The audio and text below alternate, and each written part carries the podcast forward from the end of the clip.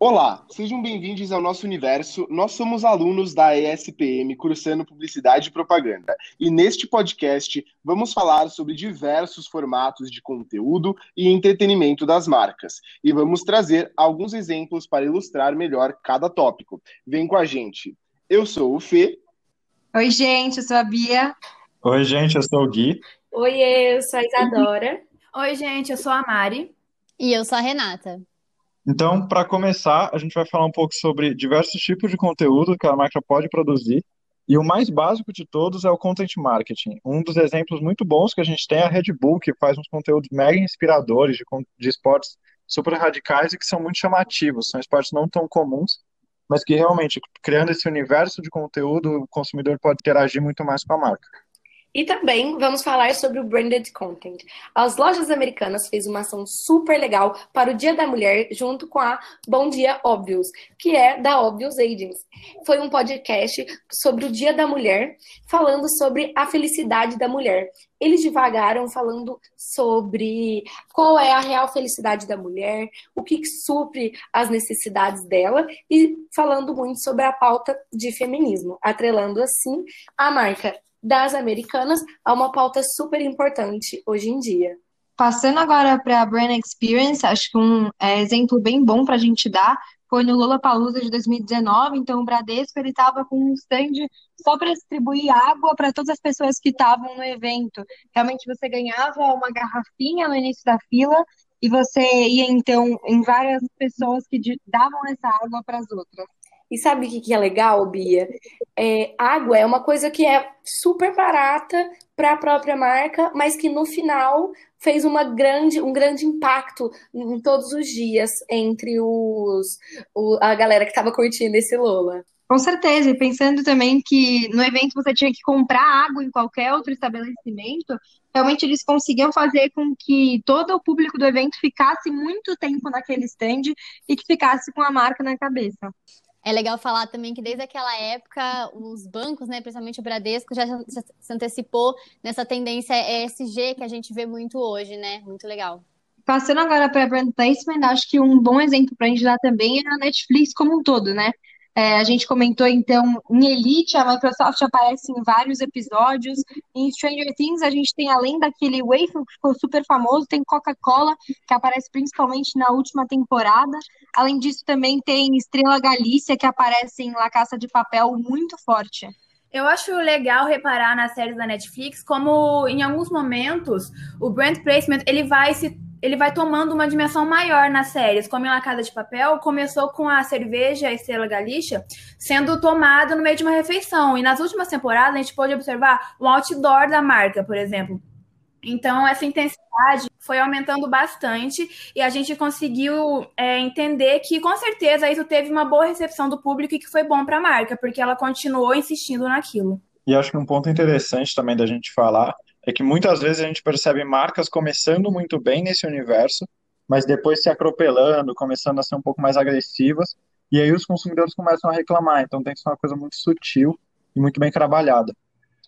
E o legal também de falar em relação à Estrela Galícia é porque hoje em dia, se você vai no mercado, você vê que o rótulo da própria embalagem da cerveja passou a ser os personagens é, da série La Caça de Papel. Então, para ver como isso influenciou positivamente para a marca. Continuando no assunto da Netflix, é, na série Stranger Things, nós tivemos diversos brand placements de diversas marcas, como da Kodak, da Coca-Cola. Uma coisa que eu reparei é que houveram inúmeras reclamações de não clientes, mas de cons prováveis consumidores da marca que ao assistir é, a série não achavam é, interessante aquela forma de inserção, porque Enquanto a série rolava, é, existia uma pausa no meio do conteúdo para que o, o, protagonista tomasse uma latinha de Coca-Cola, interrompendo totalmente a ação e sendo um momento que não era interessante e, tra e tra trazia talvez um desengajamento, porque estava interrompendo a série em um momento importante, um momento legal e não trouxe talvez o, a atenção desejada que a Coca-Cola queria obter com isso.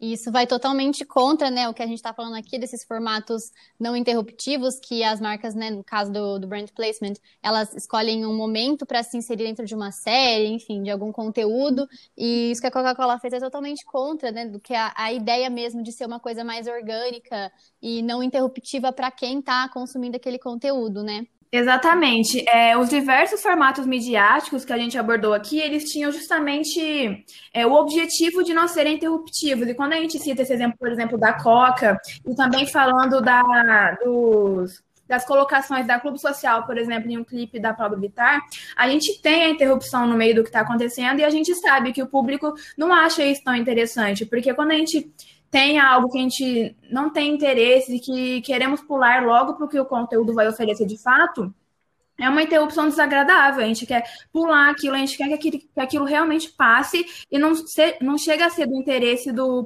provável consumidor. Então, é algo que pode ser realmente negativo para a marca.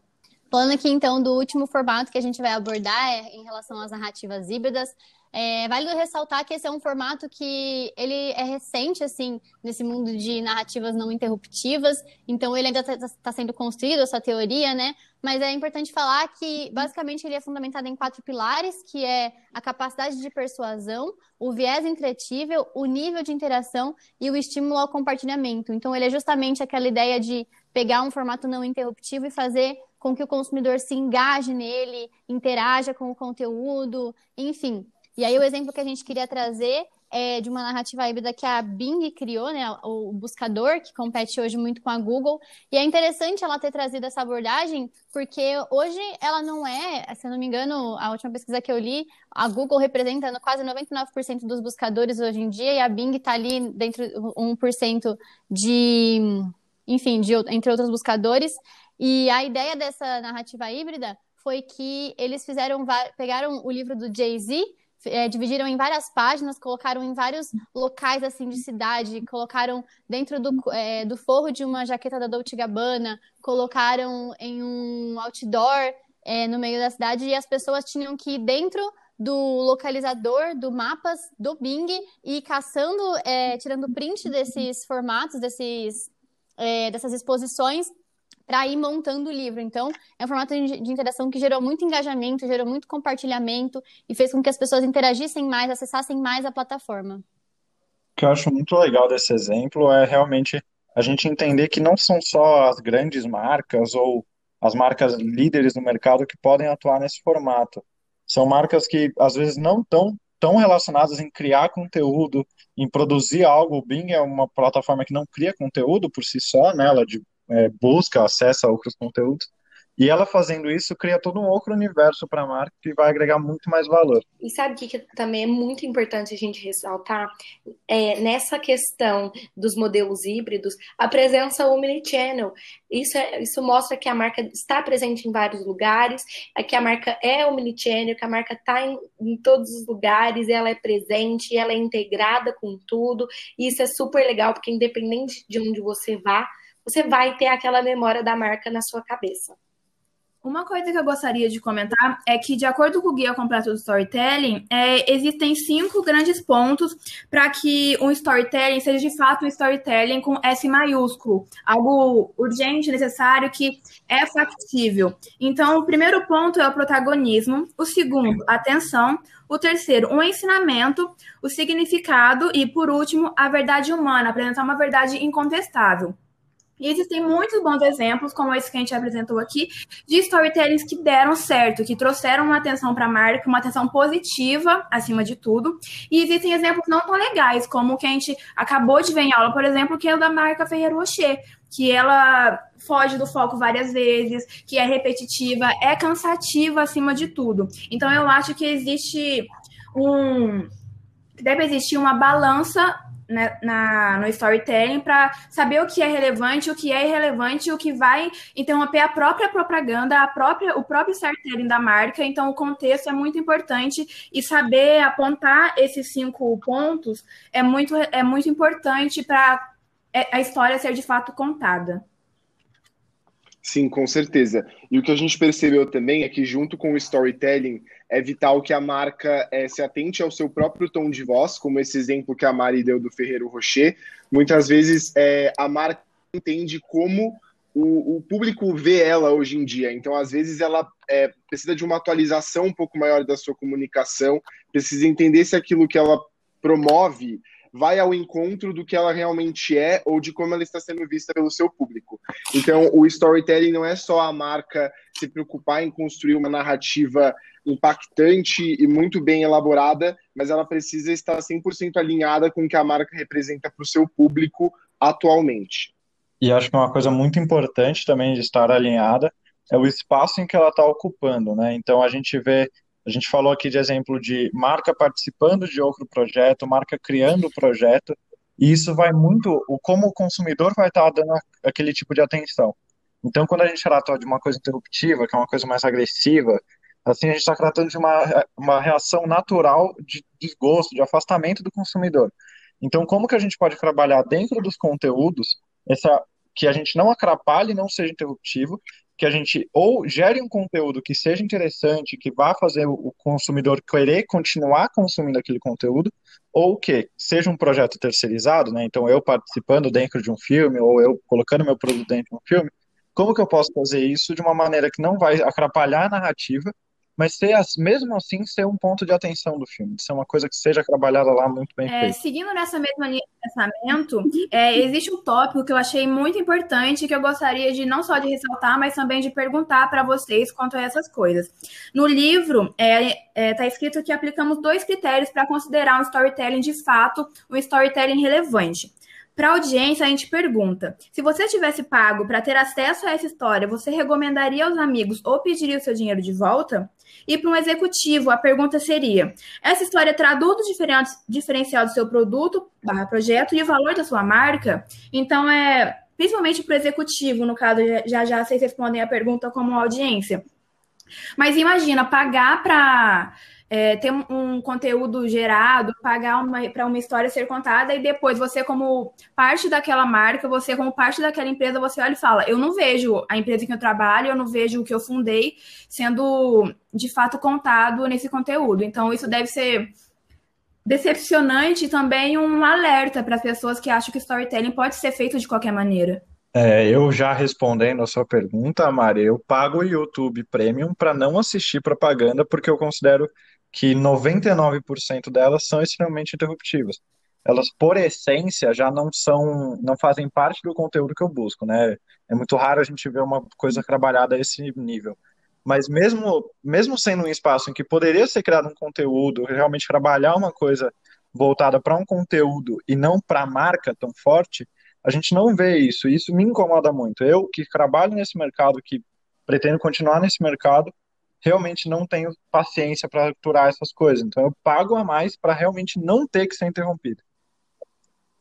Eu acho que falando dessa parte mais do executivo, eu queria trazer é, dois exemplos aqui. Um deles é da Dior, que eu tenho pesquisado um pouco sobre a história da marca, assim, e é muito legal que você vê a marca hoje, os traços da, das roupas, assim, as características das roupas são muito é, iguais, assim, ao que a marca é desde o começo, que ela queria passar. Então, as saias bufantes, assim, um tom mais delicado, isso é muito legal de ver um storytelling é, verdadeiro, um storytelling que existe, assim, desde sempre.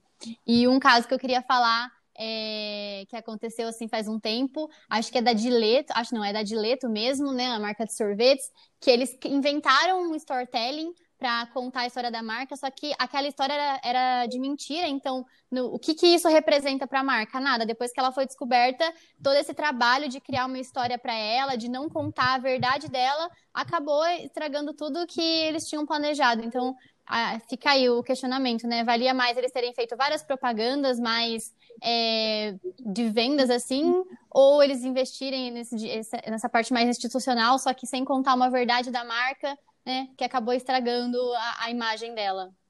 É, agora dando falando ainda mais sobre o livro, eu vou apontar uma coisa importante que o livro apresenta muitos exemplos. Para quem não tem conhecimento nenhum de storytelling, existem muitas metáforas, muitas comparações que são palpáveis para o leigo no assunto e para quem quer de fato é, ter um conhecimento inicial. E uma das metáforas que eu mais gostei, que eu vou inclusive ler agora, é falando que o fogo é o story e que os troncos são o telling. O fogo seria o que está na cabeça, que é uma parte inconsciente que não tem como a gente manipular. É algo que de fato existe e que a gente não tem poder sobre isso. E que os troncos são a parte manipulável. Tem como a gente ver se o fogo vai. É, as, as chamas terão uma dimensão maior ou menor. É que a, a gente tem como controlar o poder da história através dos troncos, através do telling. Então, tem como a gente aplicar o que parece tão difícil, porque é uma expressão em inglês e que parece tão desconhecida para vários brasileiros, para várias pessoas que, inclusive, a gente divide a vida com, mas que é algo de fato palpável que faz a diferença na nossa vida sem a gente nem perceber. É realmente bem legal, Mari, essa analogia da, do tronco e do fogo, né? Acho que é muito isso, storytelling. E é legal ressaltar que é importante que todas as marcas busquem ter, ter esse storytelling, é, justamente para se aproximar do consumidor, para transmitir mais essa verdade, porque ainda mais hoje em dia é isso que as pessoas gostam de ver, a verdade das marcas. E Outro ponto legal de ressaltar é que aqui, né, para a gente falar sobre storytelling, a gente teve que fazer um storytelling, né, o que, mostra como esse tema está tão presente no nosso dia a dia. Todo dia a gente conta histórias, né?